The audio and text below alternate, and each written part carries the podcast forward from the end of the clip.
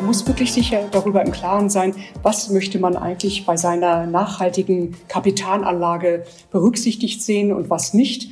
Aber eine allgemeine Richtlinie, was jetzt nun grün ist oder was jetzt, wie Sie sagen, braun ist, gibt es nicht. Herzlich willkommen zur neuen Folge des Scalable Capital Podcast. Mein Name ist Nico Zeitler. Unser Thema heute, wie baue ich mir ein nachhaltiges ETF-Portfolio auf? Und ich freue mich sehr, dass mir hierzu Manuela von Ditfurt zugeschaltet ist. Sie ist Senior Portfolio Managerin bei Invesco Quantitative Strategies. Invesco ist weltweit der viertgrößte ETF-Anbieter nach Assets under Management. Und Frau von Dittfurt ist unter anderem für das Thema Nachhaltigkeit verantwortlich und deshalb genau die richtige Gesprächspartnerin für das Thema. Hallo, Frau von Dittfurt. Hallo, ich grüße Sie, Herr Zeitler. Freut mich, dass Sie dabei sind. Wir gehen jetzt mal von einem Anleger aus, der hat sich entschieden, er möchte in nachhaltige ETFs anlegen und er will sich selber sein Portfolio zusammenstellen. Mal ganz allgemein, wenn ich global diversifiziert in ETFs investieren will und ich will mir mein Portfolio zusammenstellen, kann ich das heute mit nachhaltigen ETFs im Grunde genauso tun wie mit konventionellen? Ja, das können Sie in der Tat tatsächlich so machen. Ähm, da gibt es kaum einen Unterschied eigentlich zu den konventionellen ETFs. Sie sind also in der Lage, global, europäisch oder auf Regionen fokussiert dann ETFs dann auch äh, zu wählen, äh, die nach nachhaltigen Kriterien gemanagt werden. Da gibt es keinen Unterschied. Da hat sich zum Glück die Vielfalt in den letzten Jahren doch äh, wirklich sehr etabliert. Gut, das heißt, ich bin hier schon mal äh, generell erstmal nicht eingeschränkt. Wenn ich jetzt anfange, nach ETFs zu suchen und ich schaue mich um, dann treffe ich da auf Kürzel, die in diesen ETFs-Namen enthalten sind. Da heißt es mal ESG Screened, da heißt es ESG Leaders, da heißt es SRI. Und wer sich ein bisschen damit beschäftigt hat, hat vielleicht bei uns auf dem Blog schon gelesen, aha, ein ESG Screened ETF der ist noch in der Regel relativ nah an einem konventionellen, zumindest was die Zahl der Indexbestandteile und die, und die Gewichtungen angeht, gegenüber dem konventionellen ETF auf denselben Index, während ich mit SRI oft weiter weg bin. Aber was heißt denn das eigentlich? Ähm, welche Entscheidung treffe ich damit, ob ich mich jetzt für ESG, Screened oder Leaders oder SRI entscheide?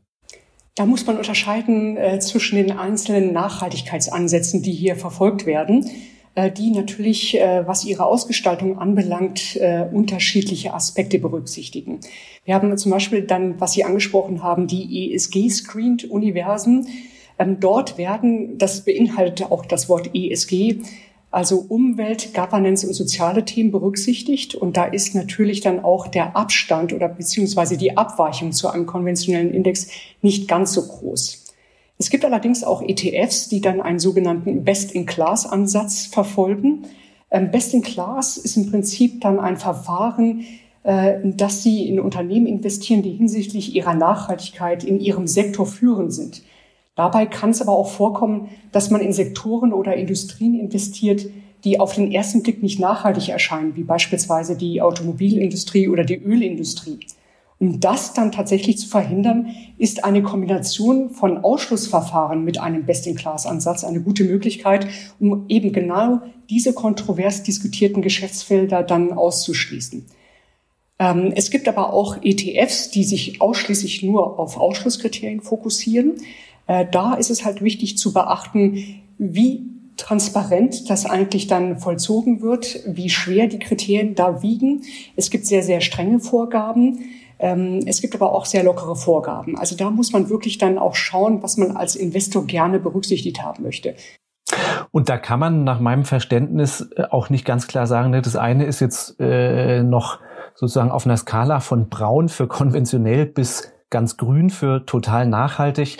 Man, man kann das nicht äh, ganz einfach nur auf so einer Skala anordnen, oder? Es sind tatsächlich unterschiedliche Verständnisse auch von Nachhaltigkeit. Gut, es gibt natürlich unterschiedliche Verständnisse von Nachhaltigkeit und das macht es ein bisschen schwer eigentlich für den äh, Anleger oder den Investor, weil es keine einheitlichen Kriterien oder Definitionen oder Leitlinien von Nachhaltigkeit gibt. Es gibt äh, Investoren, denen genügt es wirklich, wenn man ganz wenige Unternehmen ausschließt, es gibt Investoren, die da doch ein bisschen mehr in die Stränge gehen und dann noch mehr äh, Titel ausschließen oder auch ein Best in Class dazu kombinieren. Äh, das macht so ein bisschen da die äh, Diskrepanz aus zwischen den einzelnen ETF-Lösungen beziehungsweise auch Anlagelösungen. Man muss wirklich sicher darüber im Klaren sein, was möchte man eigentlich bei seiner nachhaltigen Kapitalanlage berücksichtigt sehen und was nicht.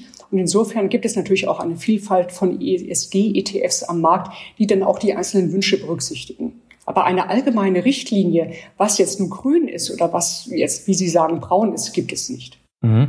Das heißt, ich könnte jetzt beispielsweise sagen, ähm, okay, Automobilbranche oder Ölbranche, was Sie angesprochen hatten, das würde man jetzt nicht per se als nachhaltig bezeichnen. Realität ist aber eben auf unserer Welt in, in jedermanns Leben, dass Auto gefahren wird und das Öl zum Betrieb von bestimmten Dingen auf der Welt notwendig ist. Also dann suche ich mir eben einen ETF aus, der zumindest nur die nachhaltigsten Auto- oder Ölfirmen drin hat. Genau, und das kann man, wie gesagt, mit einem Best-in-Class-Ansatz auch durchaus verwirklichen. Und äh, da in die branchenführenden Unternehmen investieren, die hinsichtlich Nachhaltigkeit da eine Spitzenposition einnehmen. Und das ist ja durchaus in der Automobilindustrie beispielsweise auch gegeben, indem man dann auch äh, dann alternative ähm, Antriebswege sucht, wie Hybridmotoren oder Elektromotoren. Das darf man ja auch dann noch in Betracht ziehen. Das Gleiche gilt natürlich dann auch äh, für Versorgeranbieter, die natürlich sich jetzt nicht nur auf Kohleförderung fokussieren oder auf stur fossile Brennstoffe, sondern auch erneuerbare Energien in ihrem Portfolio aufnehmen. Ähm, da muss man wirklich selber als Investor eigentlich dann entscheiden, ähm, wie weit gehe ich, was die Nachhaltigkeit anbelangt und was lasse ich noch in meinem Anlageuniversum zu. Okay, also lohnt sich einfach mal, oder man ist nicht, nicht, lohnt sich nicht nur, man muss auf jeden Fall mal genauer hinschauen, was sich hinter dem Ansatz dann verbirgt. Können Sie uns zum Verständnis der Produkte mal einen Einblick geben? Wie setzt denn ein ETF-Anbieter wie Invesco jetzt Nachhaltigkeit um? Also stellen wir uns vor, es gibt eine von MSCI beispielsweise eine nachhaltige Indexvariante auf den MSCI World. Was machen Sie als ETF-Anbieter jetzt, um darauf ein Produkt anzubieten? Also bei uns ist es so, dass das Gros unserer ESG-ETFs äh, einen zugrunde liegenden ESG-Index, wie den zum Beispiel von MSCI, dann replizieren. Hierbei findet zumeist eine physische Replikation der Aktien im Index statt. Der ETF besteht also exakt aus den Aktien inklusive deren Gewichtung, die sich in einem ESG-Index befinden. Auf der anderen Seite haben wir aber auch aktiv gemanagte ESG-ETFs, wie der von Invesco Quantitative Strategies umgesetzte IQS Multifactor ETF. Dieser ETF unterscheidet sich beispielsweise zu den passiv replizierenden ETFs, indem er sich nicht an einen Vergleichsindex orientiert, sondern individuelle Kriterien von einem Umweltlabel verwirklicht und auch tatsächlich implementiert. Wir haben allerdings bei Invesco auch noch äh, sehr äh, dezidierte Themen-ETFs, auf die wir später auch gerne eingehen können. Äh, beispielsweise dann auch einen ähm, ETF der die Werte der katholischen Kirche verfolgt und die entsprechenden Kriterien implementiert. Das ist ein ETF, der dann einen spezifischen ESG-Fokus hat, währenddessen die ETFs, die sich auf ESG-Indizes beziehen, dann eine breite ESG-Integration vollführen und beispielsweise dann Best-in-Class-Kriterien mit Ausschlusskriterien kombinieren. Mhm. Können Sie den Begriff ESG-Integration noch ähm, näher erklären, was das genau vom Ansatz her heißt? Ja, also ESG-Integration, äh, dort äh, berücksichtigen wir eine Breite von nachhaltigen Kriterien und schließen beispielsweise aus Unternehmen, die gegen den UN Global Compact verstoßen. Wir schließen beispielsweise Aktien aus, die im Bereich Tabak tätig sind. Wir schließen kontroverse Waffen aus. Und das sind im Prinzip sehr breite Kriterien, die wir für viele ETFs auch anwenden.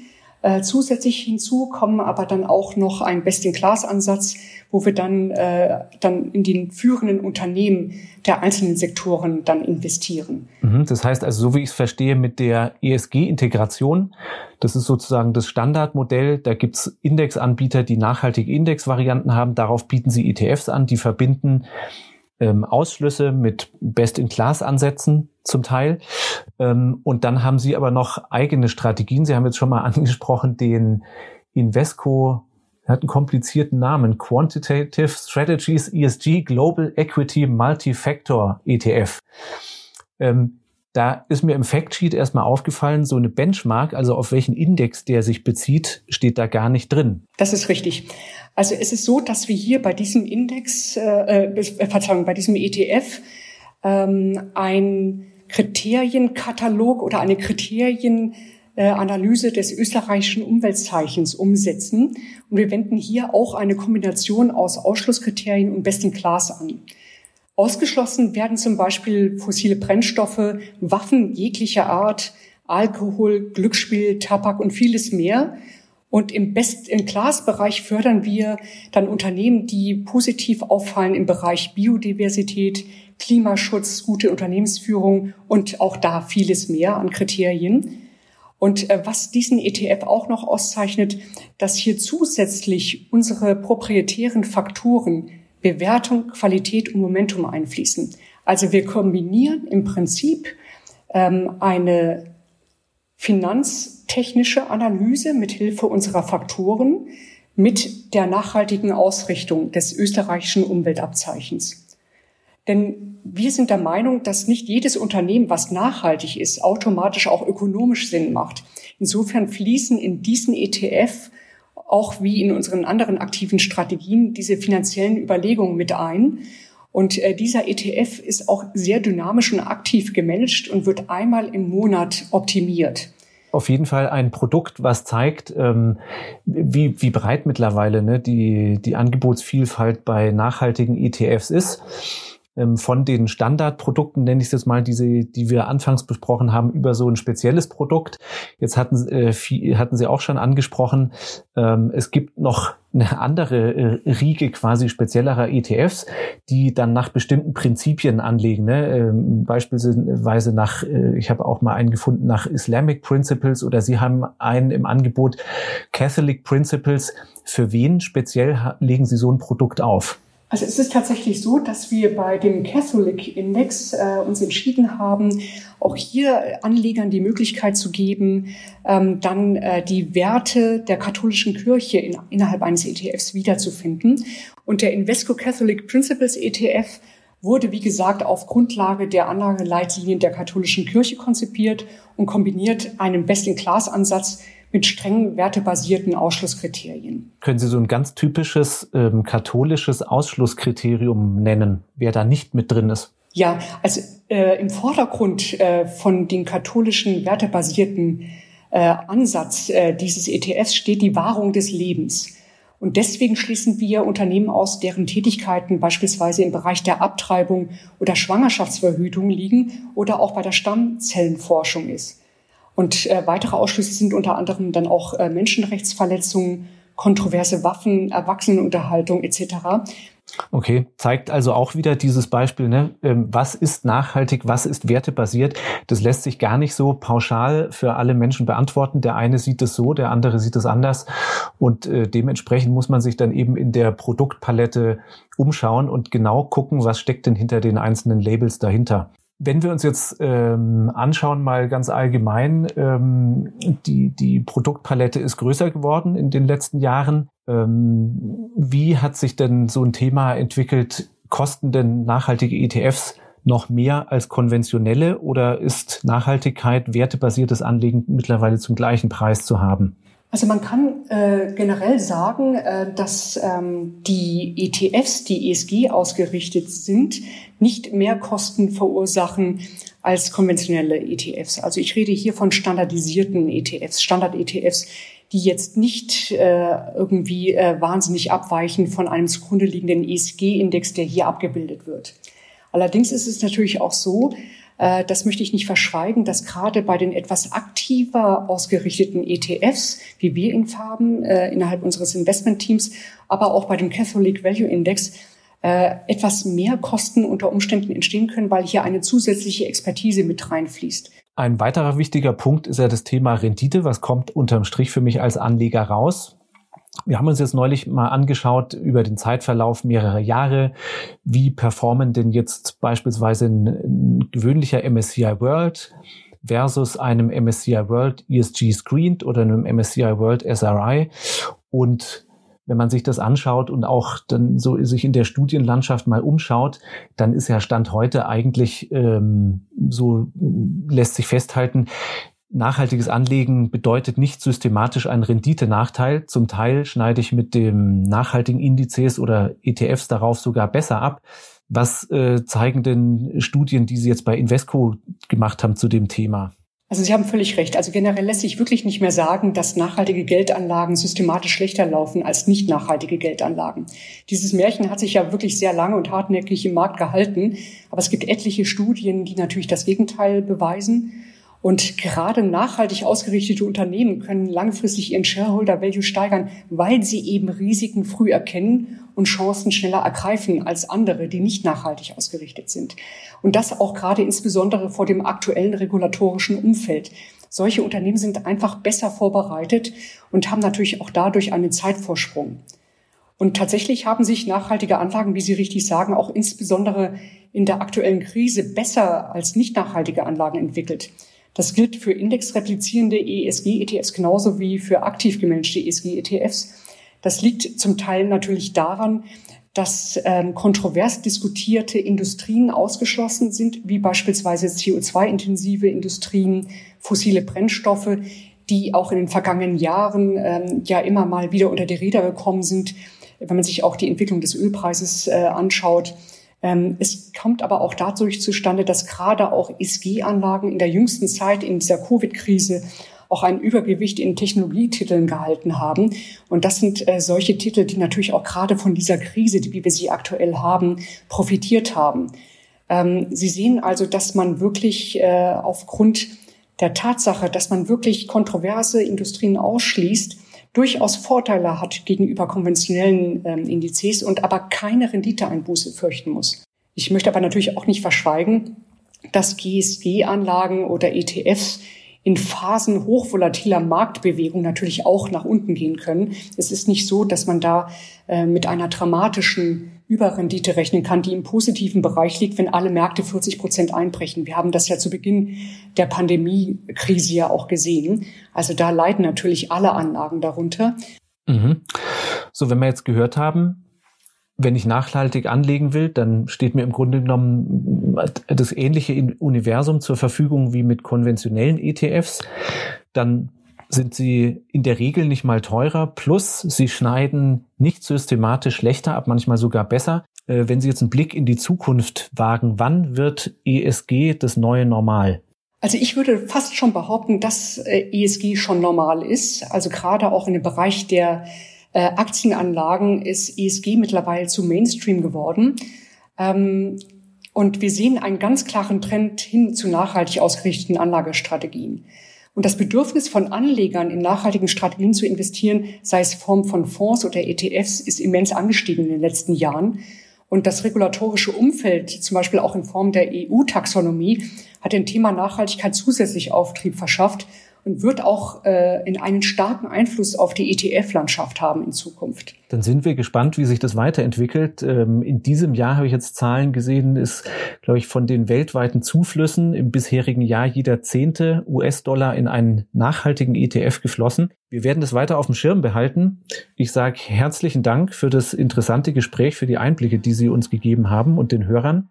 Ja, ich danke Ihnen, Herr Zeitler. Es hat mich sehr gefreut. Und dann sage ich an der Stelle auch vielen Dank fürs Zuhören, allen unseren Zuhörern und hoffe, wir hören uns bald wieder beim Scalable Capital Podcast. Scalable Capital Vermögensverwaltung GmbH erbringt keine Anlage, Rechts- und oder Steuerberatung. Sollte dieser Podcast Informationen über den Kapitalmarkt, Finanzinstrumente und oder sonstige für die Vermögensanlage relevante Themen enthalten, so dienen diese Informationen ausschließlich der Erläuterung der erbrachten Dienstleistungen. Die Kapitalanlage ist mit Risiken verbunden. Bitte beachten Sie hierzu die Hinweise auf unserer Internetseite.